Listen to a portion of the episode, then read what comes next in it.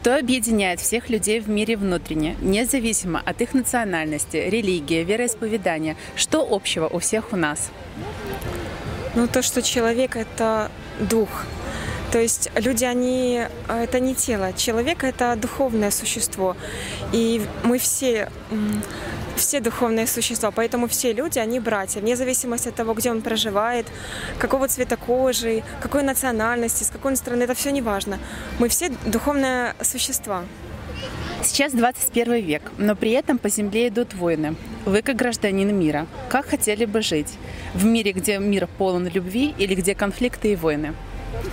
Конечно, я бы хотела жить в мире, где мир, любовь, дружба, взаимоуважение между людьми, где вообще нету никаких э, там конфликтов, бандитизма, где люди друг другу протягивают руку помощи и вообще нету никаких границ между людьми. То есть, ну, как бы, чтобы люди были как одна дружная семья.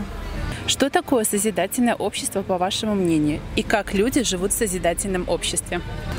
Конечно, я бы очень хотела жить в созидательном обществе. Это вообще как бы мечта с детства – жить в таком обществе.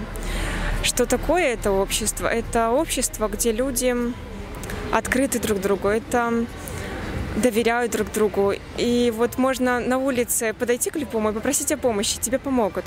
То есть когда нету каких-то шаблонов, каких-то вот э, где СМИ само в мире показывает только добрые новости, где люди э, по новостям, по телевизору, по новостным каким-то э, СМИ могут увидеть только хорошее, и где всегда можем помочь друг другу. Поддерживаете ли вы инициативу волонтеров Международного общественного движения «АЛЛАТРА», которая направлена на то, чтобы публично поднимать темы о человечности, нравственности в созидательном векторе развития? Насколько это необходимо мировому обществу на сегодняшний день? Я очень поддерживаю инициативу движения «АЛЛАТРА» и само движение, и вообще инициатива всех хороших, добрых людей. Это, это очень нужно в современном мире, и было бы здорово, если бы все люди помогали и принимали активное участие в международном движении «АЛЛАТРА».